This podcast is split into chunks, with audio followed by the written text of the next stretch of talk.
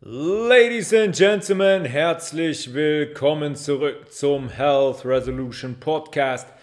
Heute mit Episode Nummer 45 und heute werden wir uns mit den besten Ernährungsmythen und Ernährungslügen beschäftigen. Ich habe mir da ein paar rausgesucht.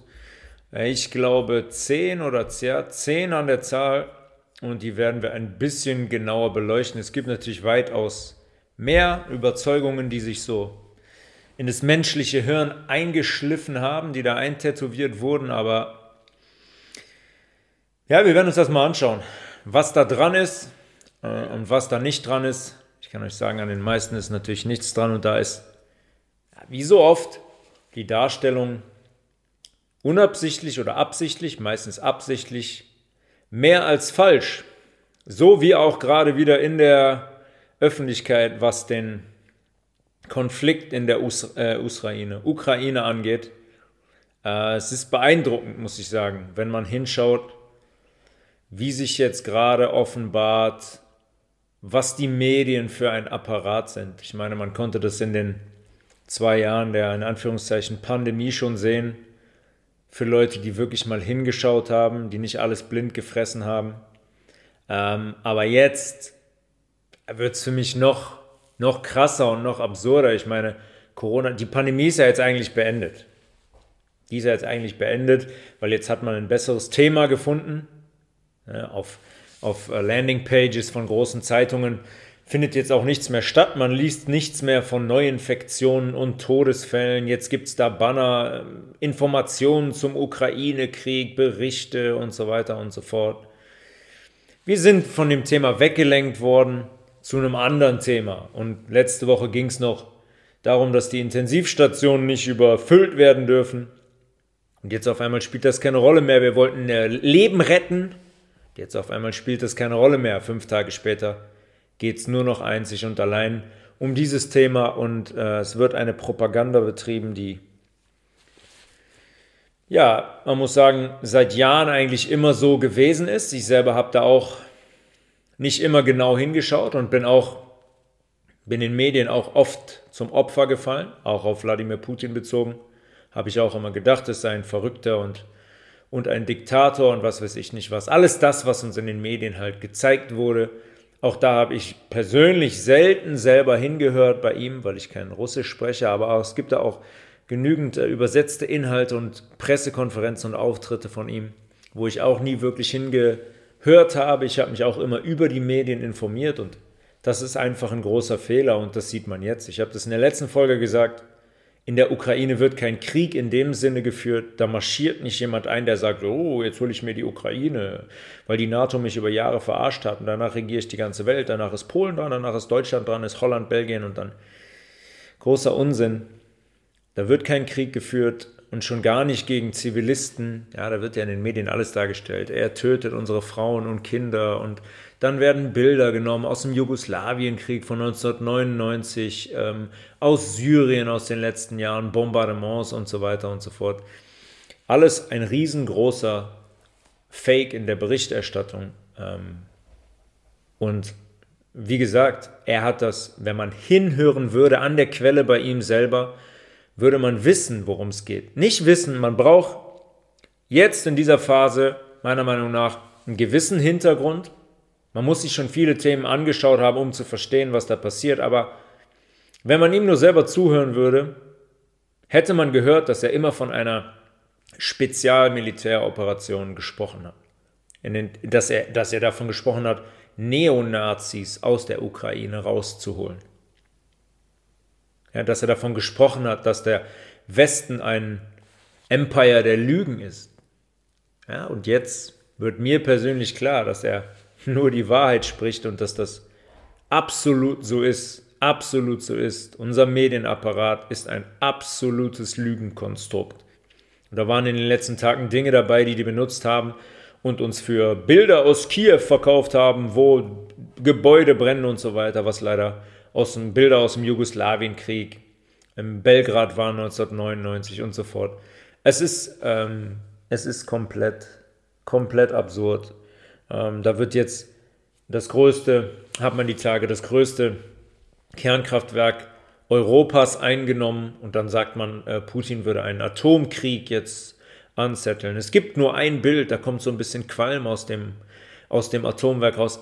Keiner fragt sich da, warte mal, warum sollte der in Gottes Namen ein Atomkraftwerk in irgendeiner Weise angreifen oder bebomben, weil dann hätten die eigenen Soldaten ein großes Problem. Würde nicht so einen Sinn machen. Da geht es um andere Dinge. Da geht es um andere Dinge. Kraftwerk in Anführungszeichen ist nur der Deckmantel. Ist nur der Deckmantel. Genau wie Tschernobyl, was man eingenommen hat, was man seit Jahren und Jahrzehnten nicht betreten durfte, wegen der Radioaktivität. Man sollte sich davon fernhalten in einem Umkreis vom Radius von 250 Kilometern. Orte, an denen viele andere Dinge ablaufen können, sagen wir es mal so. Und die Ukraine ist dafür bekannt, Spitzenreiter in der Welt zu sein, wenn es um Organhandel geht, wenn es um Kinderhandel geht, wenn es um Menschenhandel geht. Niemand redet davon, dass diese ukrainische Regierung seit über acht Jahren die Menschen in der Donbass-Region rund um Donetsk in, in der Ostukraine terrorisiert. Und zwar terrorisiert in Form von wirklichen Angriffen. Ja, weil die Menschen da sagen, wir wollen zu Russland gehören. Werden die seit acht Jahren terrorisiert. Es interessiert niemanden. Niemand sammelt dafür. Niemand setzt sich für die Menschen ein. Wo sind die Medienberichte in den letzten acht Jahren gewesen? Die gab es nicht. Die gab es nicht. Und jetzt kommen sie alle wieder aus ihren Löchern. Die Caritas und das Deutsche Rote Kreuz und dann poppen auf einmal Hilfsorganisationen aus dem Boden und alle sagen, ja, ich muss helfen, muss helfen, Kinderkleider, Nahrung, äh, Decken, was weiß ich, Unterhosen. Und keiner schaut richtig hin. Keiner schaut richtig hin. Die Zivilisten, die da verletzt werden werden in dieser Operation, wird man wahrscheinlich hoffentlich glücklicherweise an einer Hand abzählen können, weil das so detailliert, geplant und umgesetzt wird. Es geht nur gegen Strukturen von diesem, ja, um es in Putins Worten zu sagen, Neonazi-Regime und den Leuten dahinter, den Strippenziehern. Ich habe es in der letzten Folge kurz gesagt, die Ukraine ist ein absolutes Nest, ein Dreh- und Angelpunkt gewesen für den tiefen Staat hinter den eigentlichen Staaten. Ja, und wenn ich dann sehe, dass, ich meine, es ist so einfach zu sehen, wirklich, wenn man die Masche einmal durchschaut hat. Ja, in Bayern, in München, München, Partnerstadt von Kiew, ne, surprise, surprise, wird ein Dirigent entlassen, weil er sich nicht offensiv gegen Putin ausspricht. Da wird eine Sopranistin an der Staatsoper in Bayern gefeuert, weil sie sich nicht offensiv gegen Wladimir Putin ausspricht. Da sehe ich jetzt Arzt schreiben, wo Ärzte sagen, Russen und Russinnen werden bei ihnen nicht mehr behandelt. Ähm, lebe ich im falschen Film oder wer sind hier die Antisemiten? Die kommen jetzt wieder aus ihren Löchern. Genau wie genau die gleichen Leute, die in den zwei Jahren gesagt haben, ey, der hat seine Maske nicht richtig auf, ey, ist ungeimpft, Hilfe, äh, unsolidarisch. Genau die gleichen Menschen. Genau die gleichen Menschen. Und wenn man einmal das Wort rechts in Deutschland fallen lässt, drehen sie alle durch. Dann springen sie auf die Dächer und beleidigen und Hilfe und bah, und weg mit denen, alle ausliefern, alle ausweisen. Und dein eigenes Verhalten ist genau das, was sie bei anderen anprangern wollen. Weil denen die Medien über Jahre gesagt haben, der Putin, schlimmer Diktator. Donald Trump, ganz schlimmer Diktator. Ich kann es nur mal wieder sagen, hinschauen, es ist genau andersrum. Man kann eine Regel anwenden. Alles das, was von den Medien kommt, kann man einfach ins Gegenteil verkehren. Und dann ist man auf der richtigen Seite. Und die Menschen, die diesen Medienapparat seit Jahrzehnten und seit Jahrhunderten genutzt haben, sind jetzt diejenigen, die aus der Ukraine rausgeholt werden. Glaubt's oder glaubt es nicht, aber Taiwan ist als nächstes dran.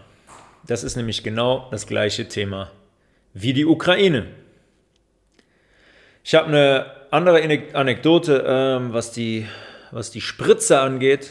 Da habe ich eine Bekannte, die sich zweimal hat spritzen lassen und die jetzt eine drastisch verringerte Anzahl von roten Blutkörperchen hat. Ne, normalerweise haben wir so 5 Millionen rote Blutkörperchen im Tropfen und sie hat da jetzt nur noch habe unter die Hälfte und das ist echt schon, ja, echt schon ein äh, besorgniserregender Zustand, muss man sagen, ähm, beziehungsweise ein ernstzunehmender Zustand. Aber das ist das, oft darüber gesprochen, ist das, was die Impfung macht mit den Komponenten wie Graphen, Eisenoxid und so weiter. Die zerstören die roten Blutkörperchen, die liegen im Blut wie, wie fette Felsen. Die roten Blutkörperchen versuchen die auch wegzutransportieren und werden dabei geschädigt. Ähm, und unser Blut ist in der Struktur so verändert, dass wir ein großes Problem haben und eine große Anzahl an roten Blutkörperchen verlieren.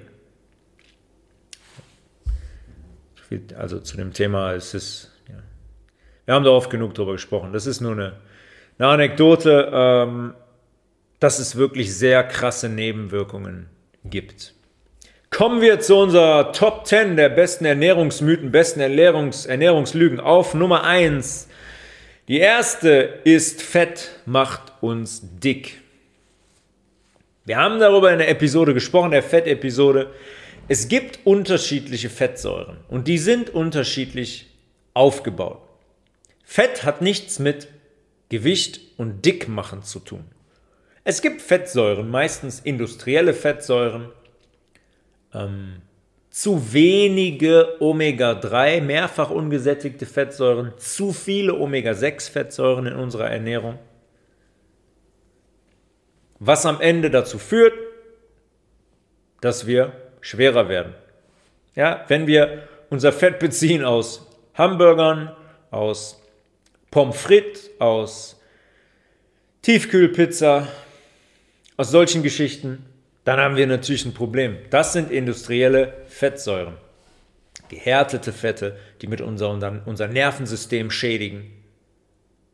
Fette, die unser Blutfett erhöhen, die unser Blut, ihr kennt es doch, wenn man Fett und Wasser trennen sich ja, können sich, nicht, können sich nicht verbinden und dann hat man immer so kleine Fetttröpfchen oben auf dem Wasser. So sieht das in unserem Blut aus. Das Blut ist nicht mehr flüssig. Es ist in seinen, schon noch flüssig, aber seine Fließeigenschaften verschlechtern sich extrem durch so eine Ernährung. Alkoholkonsum wird alles zu Fett umgesetzt. Isolierter Zuckerkonsum wird alles zu Fett umgesetzt, in der Leber gespeichert, die Leber verfettet, unser Körper vergiftet, die Leber kann ihren Aufgaben nicht mehr nachkommen. Das sind Fette, die uns dick machen. Die anderen Fette, Fett aus der Avocado, aus Hanfsamen, aus Leinöl, aus Mandeln. Das sind Fette, die wir benötigen, die unser Herz-Kreislauf-System schützen, die unsere Zellen aufbauen, indem sie die Zellwand unserer Zellen bilden, die unseren Stoffwechsel ankurbeln, die im Übrigen auch Basen bilden. Leinöl, Hanföl, Borretschöl zum Beispiel, das sind starke Basenbildner. Und das ist Fett. Ja, das ist eine Avocado zum Beispiel. Das sind Fette, die brauchen wir unbedingt. Die brauchen wir auch für unseren Darm. Unser Darm profitiert extremst von diesen Fetten, weil unsere Darmschleimhaut da überernährt wird, weil sie extrem entzündungshemmend sind. Und jegliche Entzündungsherde in unserem Körper helfen zu heilen, um in den natürlichen Zustand, in die Balance wieder reinzukommen. Davon müssen wir essen, viel essen. Und die haben gar nichts mit Dickmachen zu tun. Fettsäuren aus Kokosöl zum Beispiel, MCT-Fette. Das sind Fette, die, die brauchen wir. Die sind sogar Energiequelle für unsere Muskulatur. Und beim Erhitzen immer darauf achten, Kokosöl zu nehmen. Kokosöl ist hitzebeständig. Olivenöl ist nicht so hitzebeständig aber hat auch noch einen relativ hohen Punkt, ist bei 150 Grad. Wenn man das über 150 Grad in der Pfanne erhitzt allerdings, dann werden aus diesen Fettsäuren Transfette. Und die Transfette sind eine große Gefahr für unsere Gesundheit, für unser Nervensystem. Ja, die, die lagern sich an, beziehungsweise unser Nervensystem nimmt die und will da neue Zellen draus bilden und dann verhärtet der Nerv und kann keine Impulse mehr weiterleiten. Haben viele Krankheiten mit zu tun. Demenz, Alzheimer und so weiter, MS. Das Erhitzen immer Kokosöl benutzen und Olivenöl darauf achten, dass man gemäßigte Temperaturen nimmt. Hanföl und Leinöl niemals erhitzen. Immer dunkel lagern und am besten auch kühl lagern. Am besten im Kühlschrank lagern. Fett hat nichts mit Dickmachen zu tun. Wenn wir die richtigen Fettsäuren und Fette konsumieren. Punkt 2. Salat am Abend liegt schwer im Magen. Und ich habe das so ein bisschen kombiniert. Kein Salat in der Schwangerschaft. Salat am Abend liegt schwer im Magen. Ich weiß nicht, ich kann es euch nicht sagen, woher das kommt. Da, da, gibt es eigentlich überhaupt keinen Punkt, den man nehmen kann und sagen könnte, ja, daher kommt das so, weil es, weil es so und so ist mit dem Salat. Also da gibt es überhaupt gar keinen realistischen Bezug. Ähm, wel, also welche Faktoren beeinflussen die Verde Verweildauer von Essen in unserem Magen-Darm-Trakt? Als allererstes mal, was wir essen. Dann kommt es aber ganz schnell aufs Kauen an. Kauen entscheidet maßgeblich darüber, wie lange etwas in unserem Magen und dann in unserem Dünndarm und dann in unserem Dickdarm verweilt. Wenn wir nicht kauen, sondern schlingen, habe ich schon oft erklärt, dann spalten wir die Proteine zum Beispiel nicht bis runter in die Struktur, wo wir die aufnehmen können. Die kommen im Darm an und sind noch in der Struktur, wie die unaufnehmbar sind für uns, weil wir nicht richtig gekaut haben weil die Verdauung nicht oben im Mund angefangen hat. Ja, wir müssen 20, 25 Mal kauen. Am besten noch, noch länger. Damit es richtig eingespeichelt ist, die Kohlenhydrate und Proteine in unserem Mund schon vorverdaut werden können, bevor sie in den Magen kommen. Das heißt, das beeinflusst natürlich die Verweildauer des Essens, der Nahrung im Magen, Magen-Darm-Trakt.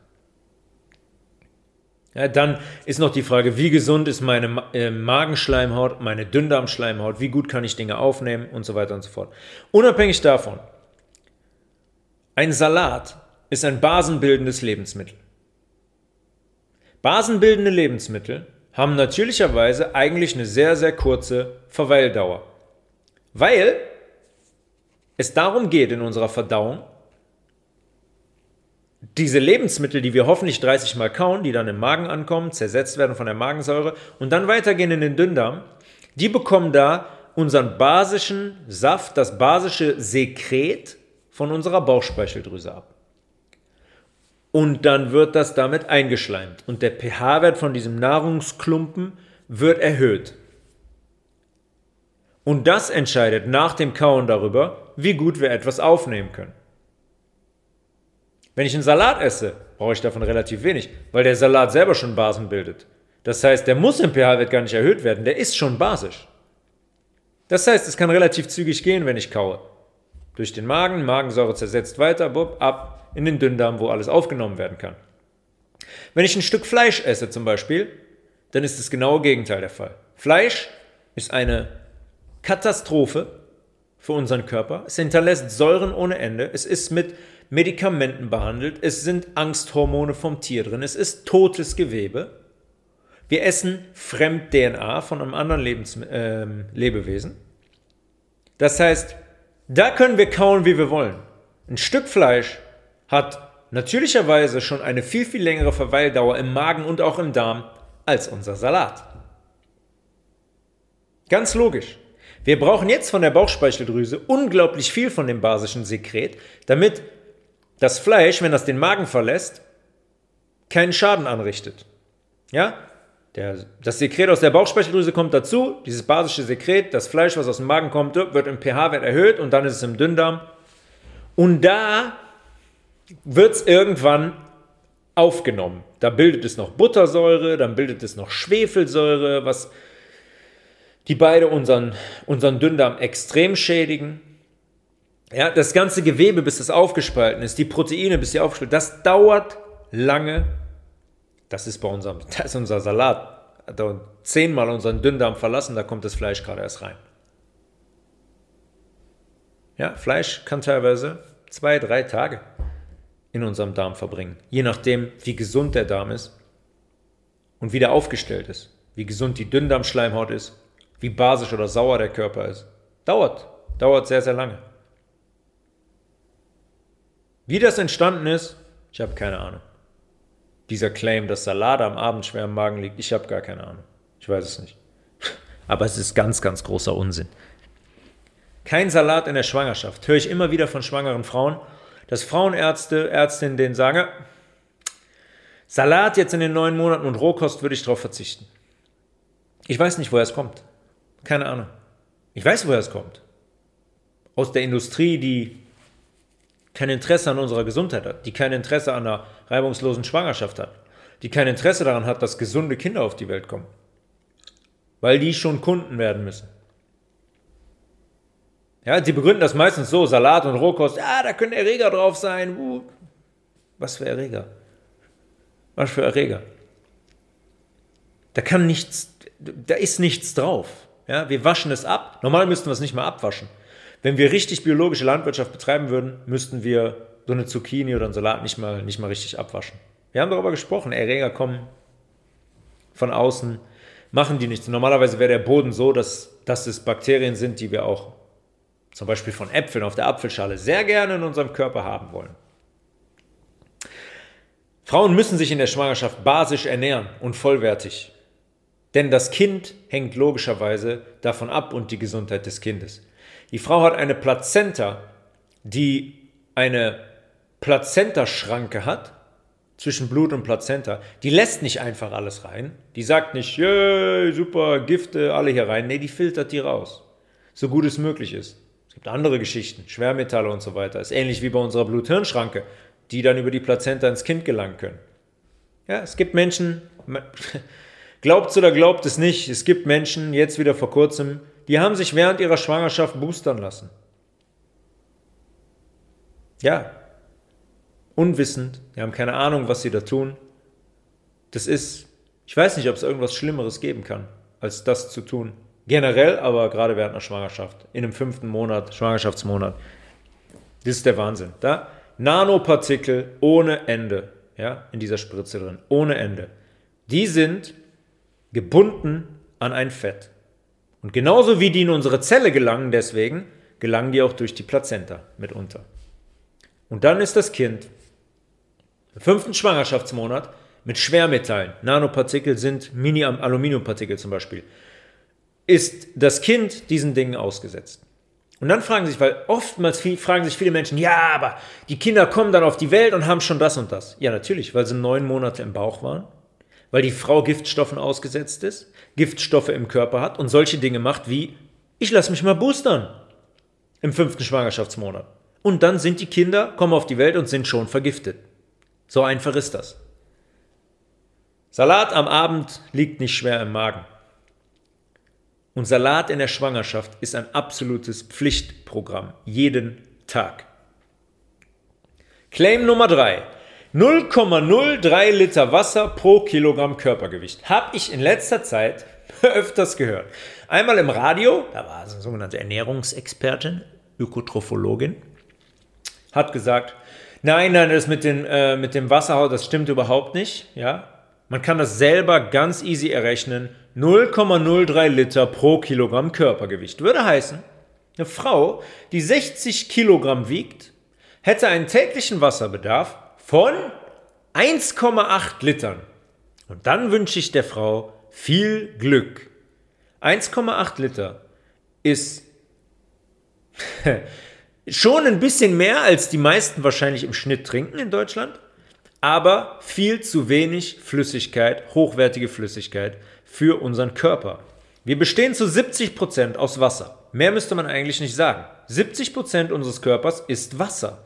Also brauchen wir eine große Menge an Wasser. Unser Blut, unser Zwischenzellraum, unsere Lymphe in unserem Lymphsystem, die Gifte abtransportiert, die zu groß sind fürs venöse System. Das sind alles Flüssigkeiten. Alles Flüssigkeiten. Unser Auge, unsere Hornhaut zum Beispiel, alles Flüssigkeiten. Unsere Bauchspeicheldrüse, habe ich eben gesagt, ja, die, die produziert dieses Sekret und dafür braucht die Wasser. Unser Magen, der die Magensäure produziert, der braucht dafür Wasser. Unser Darm braucht Wasser. Alles ohne Wasser funktioniert nichts im Körper. Keine Körperzelle kann funktionieren ohne die ausreichende Wassermenge tagtäglich. Wir müssen unsere Flüssigkeiten in Bewegung halten. Unser Blut muss fließen. Hängt einzig und allein vom Wasser ab. Nicht nur, aber zum größten Teil. Unser Zwischenzellraum, damit der ganze Kack da raus transportiert werden kann, braucht Wasser, damit das Zeug da rauskommt. Unsere Lymphe, um die ganzen Gifte abzutransportieren, abzutransportieren braucht Wasser. Und ohne das wird eine schleichende Übersäuerung einsetzen und eine Vermüllung von unserem Körper. Unter drei Litern brauchen wir gar nicht anfangen zu reden. Wenn ihr nicht mindestens drei Liter am Tag trinkt, ändert das. Ändert das. Unter drei Liter geht gar nichts. Und das ist unabhängig davon, wie schwer der Mensch ist, ob er eine Frau oder ein Mann ist, ob braunhaarig oder blond. Vollkommen wurscht. In Krankheitssituationen können wir das mal verdoppeln. Ich habe das, glaube ich, schon mal gesagt. Tumorpatienten sollten sicher sechs Liter am Tag trinken. Genau eben deswegen, weil über diese Flüssigkeit der Zwischenzellraum wieder in Bewegung kommt und in die Lymphe transportiert werden kann und aus dem Körper gelangen kann. Auch wenn ihr einen Schnupfen oder Husten habt, vier bis sechs Liter, ein Muss. Ein Muss. Ich weiß nicht, wie diese Menschen darauf kommen, diese in Anführungszeichen Experten. Aber das ist der größte und gefährlichste Unsinn, der erzählt wird. Claim Nummer 4, Mythos Nummer 4. Ein Glas Rotwein ist gesund und Schnaps räumt den Magen auf. Ja, kenne ich auch noch von früher, als ich Kind war. Da gab es dann immer einen kleinen, ich habe es nicht getrunken, natürlich mit 15, ähm, einen Schnaps nach dem Essen als Absacker weil man sich so voll gefühlt hat nach dem Grillteller beim Griechen. Genau das Gleiche. Das ist ein Riesenmythos. Das desinfiziert vielleicht, äh, desinfiziert vielleicht den Nahrungsbrei. Aber wenn Alkohol in den Körper kommt, kümmert sich der Körper immer zuerst darum, den Alkohol abzubauen. Eigentlich stoppt unsere Verdauung an dem Punkt. Alkohol ist ein großes, großes Gift für unseren Körper und das muss unschädlich gemacht werden. Und unsere Verdauung wird da stoppen. Können wir so abhandeln. Schnaps räumt nicht den Magen auf. Schnaps vergiftet euren Körper und blockiert die Verdauung und die Verdauungsprozesse. Ein Glas Rotwein ist gesund. Rotwein ist korrekt, enthält, weil es ja Trauben sind, Polyphenole. Polyphenole haben wir darüber gesprochen. Das ist ein sekundärer Pflanzenstoff, der eine große antioxidative Wirkung hat. Antioxidative Wirkung heißt immer, ein Antioxidant neutralisiert freie Radikale. Das sind Moleküle, die unsere Zellen angreifen. Oxidation auch genannt. Je mehr Oxidation, desto ungesunder, ungesunder und gefährdeter ist ein, ist ein Körper. Deswegen, Polyphenole in Rotwein ist korrekt. Allerdings haben diese Polyphenole in dem Glas Rotwein jetzt nicht mehr wirklich die Wirkung, die ähm, die Polyphenole aus unserem rohen Brokkoli haben, weil dieser Rotwein ja immer 11, 12, 13 Prozent Alkohol enthält. Das heißt, der Alkohol vergiftet uns und die Polyphenole sind jetzt damit beschäftigt, die mit dem Alkohol reintreffen, diese freien Radikalen, die der Alkohol im Körper bildet, wieder zu neutralisieren. Ja, unsere, das hat 0,0 gesundheitlichen Effekt in dem Sinne. Nein, es schützt auch nicht unser Herz-Kreislauf-System. Polyphenole generell machen das. Aber ich kann ja nicht gleichzeitig eine Flüssigkeit mit einem zwölfprozentigen Alkoholgehalt trinken und sagen, ja, ja, aber da sind auch Polyphenole drin, die sind gesund. Der Alkohol macht das wett. Der Alkohol vergiftet uns. Lange Rede, kurzer Sinn. Rotwein, auch Rotwein, hat mit gesund und Gesundheit gar nichts zu tun. Nummer 5. Agavendicksaft ist besser als Haushaltszucker. Seit Jahren sehr in Mode gekommen. Die Zuckerersatzstoffe. Agavendicksaft, Agavensirup, Reissirup, Dattelsirup. Keine Ahnung, was es da noch, noch alles gibt, aber auch immer in so alternativen Cafés, die auf so gesund machen sieht man immer Agavendicksaft als Süßungsmittel. Ist doch gesünder. Zucker schreibt man nicht mehr drauf. Agavendicksaft. Normaler Haushaltszucker, den jeder kennt, diesen weißen Zucker, der wird ähm, produziert aus Zuckerrüben. Man nimmt die Zuckerrüben, man kocht die ein, man stellt einen Sirup her, dann wird der unter Hitze, dann wird der kristallisiert und irgendwann haben wir die kleinen Kristalle und diese rieselige Menge, weiße Menge, die dann der Haushaltszucker ist. So wird Haushaltszucker produziert. Bei der Agavendicksaft ist es ziemlich ähnlich. Die Agavenpflanze hat einen Nektar. Der, den könnte man gut essen. Aber der wird dann auch wieder denaturiert, das heißt großer Hitze ausgesetzt, eingekocht, bis ein isolierter Zucker entstanden ist, der durch das Einkochen und so weiter keine Begleitstoffe mehr hat, keine Mineralstoffe, keine Spurenelemente, keine Vitamine, die sind nicht mehr da drin, die sind rausgekocht. Und Zucker, so ein isolierter Zucker, hinterlässt in unserem Körper, wie wir jetzt mittlerweile wissen, große Säuren. Der wird verstoffwechselt zu Ethanol, zu Alkohol. Der fördert Entzündungen, nicht nur im Darm, im gesamten Körper, weil der uns Mineralstoffe entzieht. Wir müssen diesen Zucker und den, das Ethanol, den Alkohol, den der Zucker hinterlässt, müssen wir neutralisieren. Dafür brauchen wir zum Beispiel Mineralstoffe. Das heißt, wir klauen uns immer Mineralstoffe. Er ist ein, wie wir letztens besprochen haben, ein sehr, sehr großer Vitamin B-Räuber, weil wir Vitamin B für den Zuckerstoffwechsel brauchen. Und wenn wir Zucker isoliert essen, haben wir so viel Zucker, dass wir eine große Menge an Vitamin B brauchen. Gleichzeitig aber sehr wenige Lebensmittel konsumieren, die sehr Vitamin B-haltig sind. Agavendicksaft ist genauso schädlich wie Haushaltszucker. Punkt. Keine gesunde Alternative. Die negativen Effekte sind genau die gleichen. Wenn man etwas mal süßen möchte,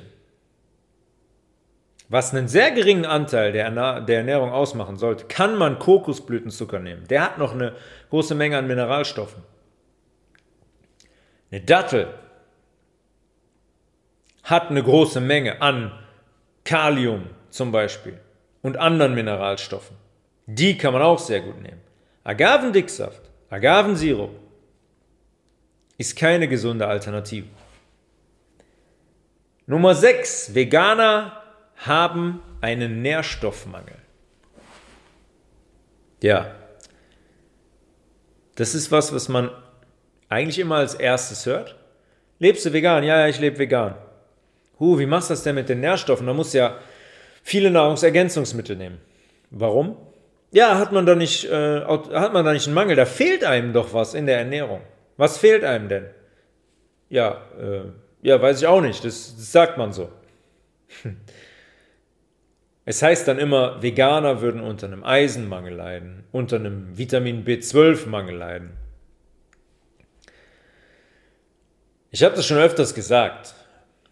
Vegan hat nichts mit gesund zu tun. Ich kann vegan sehr, sehr ungesund leben. Es geht vielmehr um eine vollwertige, natürliche Ernährungsweise. Ich habe aber nicht automatisch, wenn ich vegan lebe, einen Eisenmangel oder einen Vitamin B12-Mangel. In der Pflanzenwelt gibt es sehr, sehr viele Dinge, die hochwertiges Eisen liefern. Kürbiskerne, Sonnenblumenkerne, Mandeln, Spinat, Brokkoli, Sprossen generell, Petersilie, Hanfsamen, Chiasamen, rote Beete, Feigen. Das sind alles Eisenquellen. Und das Witzige ist immer, dass Menschen, die essen, was sie wollen, sagt man immer, ich esse ausgewogen, ich esse von äh, allem etwas, dann heißt es immer, Veganer haben einen Nährstoffmangel.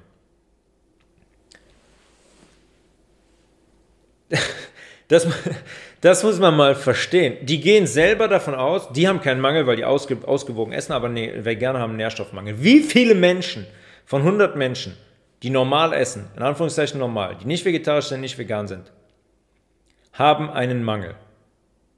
Alle. Alle von denen haben einen Mangel, weil die so essen, wie die essen. Nur weil man sagt, in rotem Fleisch ist viel Eisen drin, essen die das Stück Fleisch. Haben wir eben nochmal darüber gesprochen. Wie vergiftend dieses Fleisch eigentlich ist. Und als Veganer esse ich jeden Morgen ins Frühstück Kürbiskerne und Sonnenblumenkerne, Mandeln, Brokkoli roh im Salat, Spinat jeden Morgen im Frühstück in der Green Bowl, Sprossen regelmäßig, Petersilie auch, Hanfsamen, jeden Morgen, Chiasamen, jeden Morgen. Rote Beete in Säften, in Shots und so weiter. Da wird man keinen Nährstoffmangel erleiden. Zumindest keinen, keinen Eisennährstoffmangel. Vitamin B12 ist ein anderes Thema. Da sagt man, ja, B12 ist nur in tierischen Lebensmitteln drin. Vitamin B12 kann erstmal sechs Monate in der Leber gespeichert werden. Das wird schon nicht kommuniziert. Dann ist es so, dass in unserem gesunden Darm ja Millionen von Bakterienkulturen leben und die produzieren Vitamin B12. Allerdings nur in Därmen, die gesund sind. Das werden von 100 vielleicht 5 sein in unserer heutigen Gesellschaft. Wenn ich also vegan vollwertig lebe und ein gesundes Darmmilieu habe, im pH-Wert gesund, und wenn da die richtigen Bakterienkulturen leben, dann produziere ich nonstop Vitamin B. Weil sonst müsste jeder Veganer mit geschädigten Nerven rumlaufen. Jeder Veganer müsste irgendwann Demenz oder Alzheimer oder Multiple Sklerose entwickeln. Jeder Veganer müsste ähm, deformierte rote Blutkörperchen haben, weil Vitamin B12 die Hülle bildet von roten Blutkörperchen. Die würden dann entarten, die wären dann vielleicht doppelt so groß und wären unbrauchbar. Ja, das sind alles so Lügen, die installiert wurden von der Industrie, um uns davon wegzukriegen. Ähm, aber es ja relativ leicht, da hinzuschauen und einfach mal in irgendeiner Suchmaschine einzugeben, Eisen, Pflanzen und dann findet man ganz, ganz viele Nahrungsmittel, die sehr, sehr viel, sehr, sehr viel Eisen liefern.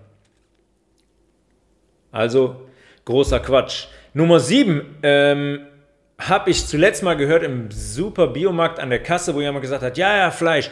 Fleisch, es gibt ja Proteine, die liefert nur das Fleisch und äh, die sind in keiner Pflanze drin. Fleisch liefert Proteine, die Pflanzen nicht liefern. Ein Protein ist eine Struktur, ähm, die von Aminosäuren gebildet wird. Aminosäuren, viele Aminosäuren bilden Peptide und viele Peptide bilden ein Protein, was wir als Eiweiß kennen. Ja, wird alles im Körper von gebildet. Enzyme, Hormone, wie Insulin zum Beispiel. Und diese Aminosäuren, die die kleinen Puzzleteile für die Proteine sind, da gibt es essentielle und nicht essentielle von. Essentielle müssen wir mit der Nahrung zuführen. Acht an der Zahl von 22. Die restlichen 14 sind nicht essentiell. Das heißt, unser Körper kann die in der Leber immer wieder neu zusammenbauen aus den ähm, Einzelteilen, die entstanden sind und die abgebaut wurden. Acht müssen wir mit der Nahrung zuführen. Essentielle Aminosäuren. Es gibt keine einzige von diesen acht Aminosäuren, die es in der Pflanzenwelt nicht gibt. Und hinzu kommt, dass pflanzliche Proteine immer zu 100%, fast zu 100% verstoffwechselbar sind. Es gibt eigentlich nichts, was zu 100% verstoffwechselbar ist, weil alles hinterlässt ein Endprodukt. Die Endprodukte, die hinterlassen werden von pflanzlichen Lebensmitteln, von Gemüse und so weiter, in roher Form, sind so gering, dass unser Körper sagt, easy, raus damit, tschüss. Bei Fleisch zum Beispiel habe ich Proteine, die sind zu 50% verstoffwechselbar und 50% ist Müll, Belastung für unseren Körper. Muss man immer im Hinterkopf haben. Pflanzliche Proteinquellen wie Hanfsamen, wie Mandeln, wie Kürbiskerne, Rohkakao zum Beispiel, aber auch roher Brokkoli enthält große Mengen an Aminosäuren. Die gibt es noch und nöcher. Ich kann meinen Proteinbedarf im Handumdrehen decken mit pflanzlichen Lebensmitteln. Ganz easy. Auch wenn man davon ausgeht, dass man Sagen wir mal, pro Kilogramm Körpergewicht braucht man 1 Gramm, 1 Gramm Protein. Komme ich ganz easy auf meine 80 bis 85 Gramm. Nummer 8. Auch die Tage wieder gehört irgendwo, ich glaube im Radio. Kaffee kann in die Flüssigkeit, Flüssigkeitsbilanz mit einbezogen werden. Flüssigkeitsbilanz, haben wir eben darüber gesprochen, mindestens 3 Liter Wasser, besser 4 oder 5 Liter Wasser. Und Kaffee kann damit einbezogen werden. Heißt, wenn ich ein Liter Kaffee am Tag schon mal weg habe, dann brauche ich nur noch zwei Liter Wasser und dann bin ich, bin ich fein. Man, man sagt dazu, ich habe ein bisschen recherchiert und habe mir mal so Mythen, die man auf Websites und so thematisiert, habe mir die mal angeschaut, Da wird gesagt, Kaffee ist zwar harntreibend, das heißt, wir müssen davon pinkeln, aber der entzieht uns kein Wasser. Hä? Also, Regen ist zwar nass, aber wenn ich mich in Regen stelle, werde ich nicht nass. Wenn etwas harntreibend ist, dann ist auch immer Flüssigkeit mit im Spiel. Und Kaffee entzieht uns Wasser, natürlich. Da ist nicht ein Espresso, 30 Milliliter am Tag entzieht uns kein Wasser. Aber die Leute, die ins Büro gehen und die so eine Thermoskanne Kaffee trinken, einen Liter Kaffee, äh, die haben ein großes Problem. Gerade auch, wenn sie dazu nur einen Liter Wasser trinken. Und wenn das Wasser auch noch Kohlensäurewasser ist, dann gute Nacht, Marie. Kaffee entzieht uns Wasser. Ja, der übersäuert uns. Das ist ein, der Kaffee hat einen pH-Wert von 3,8 oder so. 3,8. Wir, unser Körper, im, im Zwischenzellraum 8,4. Das sind fünf pH-Schritte dazwischen.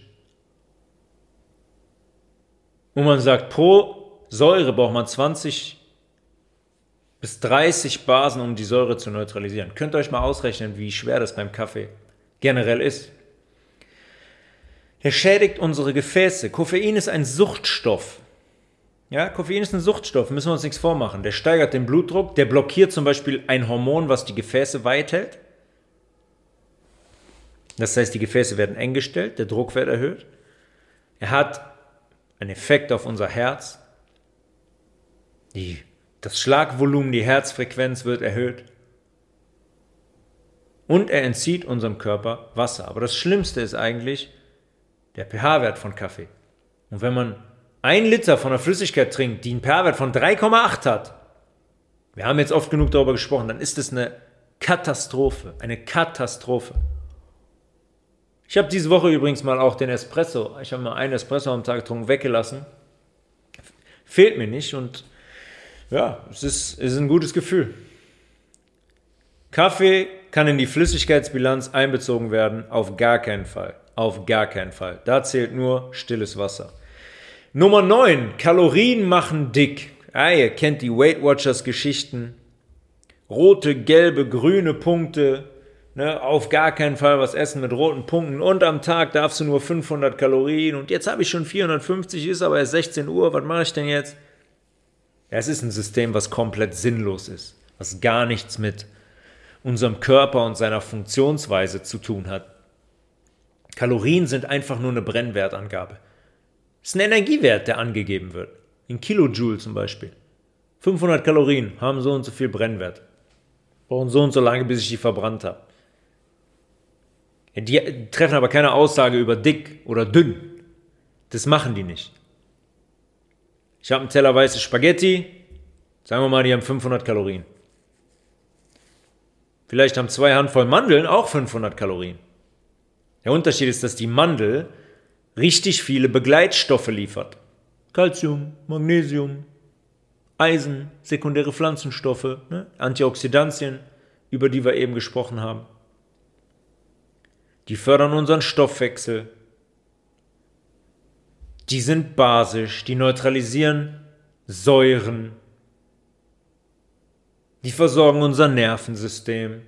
Die kurbeln, ganz wichtige Enzyme in der Mandel, die kurbeln unseren Stoffwechsel an ähm, und sorgen dafür, obwohl die viele Kalorien in Anführungszeichen haben, dass wir Gewicht verlieren und unser Stoffwechsel beschleunigt und optimiert wird.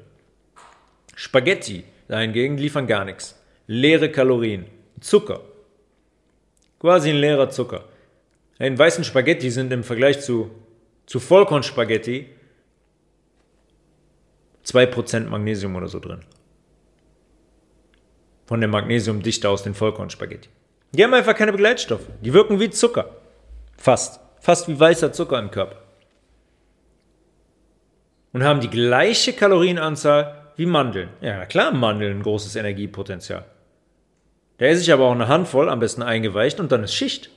Und ich habe eine ganze Menge Begleitstoffe, Mikronährstoffe, sekundäre Pflanzenstoffe und so weiter, die mir die Mandel bringt, die meine Gesundheit fördert und meine Vitalität steigert. Kalorien machen dick, Ja, wenn das die Herrentorte ist, jetzt am Wochenende wieder, wenn das die weißen Spaghetti Bolognese sind, wenn das die Pizza ist, dann machen Kalorien dick. Aber Kalorien machen nicht dick, wenn das Quinoa-Pfanne ist, wenn das eingeweichte Nüsse oder Saaten sind, dann machen Kalorien nicht dick. Dann haben die nichts mit Dickmachen zu tun. Ja, es gibt da noch einige mehr. Ja, ich habe auf Instagram ein paar, ein paar interessante gelesen, so wie ähm, Käse, Käse schließt den Magen ab. So nach dem Essen ein Stück Käse schließt das den Magen ab. Ja, natürlich schließt Käse den Magen ab. Käse ist so voll von Hormonen, von Milchsäure, von tierischen Proteinen. Der macht einfach nur voll. Der schließt nicht den Magen ab, der bringt mich fast zum Platzen. Ja, wenn ich also schon ganz Abendessen hinter mir habe und wenn ich eigentlich schon pupe satt bin, dann noch ein Stück Käse zu essen, ist nicht der beste, ist nicht der beste Ratgeber. Aber das hat nichts mit Ja, das heißt, das schließt den Magen ab. Ja, stillt meinen Appetit, also sorgt dafür, dass ich jetzt nicht noch, noch weiter esse. Was ja keinen Sinn macht. Also wenn ich schon ein komplettes Abendessen gegessen habe und dann noch die Käseplatte, so ein paar Stücke hinterher, weil es schließt den Magen ab. Käse ist kein Lebensmittel, hat im menschlichen Körper ähm, überhaupt gar nichts verloren. Und es schließt nicht den Magen ab, das macht uns einfach nur. Lässt uns platzen, hinterlässt Säuren, hinterlässt ähm, tierische Proteine, die wir nicht in unserem Körper haben wollen. Und so gibt es noch, so gibt's noch äh, einige mehr, einige mehr, die wir bei Zeiten wahrscheinlich dann auch mal, auch mal thematisieren können. Aber es ist immer interessant, sich das mal anzuschauen, weil es wird so viel erzählt, da erscheinen so viele Artikel, so viele Beiträge in Zeitungen und dann sind auf einmal wissenschaftliche, in Anführungszeichen, Arbeiten dabei, die sagen, ja, ja, zwei Liter Wasser am Tag reichen. Ja, ist ja auch irgendwann schädlich, ne? Also so viel Wasser, irgendwann ist das ja auch schädigend für die Nieren, ich, höre ich auch total oft. Schädigend für die Nieren, wenn wir einen guten Wasserhaushalt haben. Die feiern eine Party, wenn wir vier Liter Wasser am Tag trinken weil wir dann die Filtration in unserer Niere, die Entgiftung, das Rausfiltern von Giftstoffen der Niere so leicht machen, so leicht machen, und weil die einfach gesund ist und die nicht Gefahr läuft, dass irgendwelche Giftstoffe da hängen bleiben, die Niere sich entzündet, das Nierengewebe schädigen und so weiter und so fort. Also es gibt da noch einige mehr Vielleicht kann ich die mit der Zeit immer mal wieder raussuchen und dann können wir die noch mit thematisieren. Aber ich habe mir jetzt einfach nur mal so neun bis zehn rausgesucht, die ich am, äh, am, am interessantesten fand. Äh, wer Fragen hat, Anregungen hat, tobias.levels at healthresolution.de. Der vegane Online-Shop ist www.maemae.de. Mit dem Code healthresolution könnt ihr da für 15% Rabatt einkaufen. Und ähm, wir hören uns wieder nächste Woche zu Episode Nummer 46. Bis dahin wünsche ich euch ein wunderbar schönes, sonniges Wochenende und bis nächste Woche. One Love and I'm out.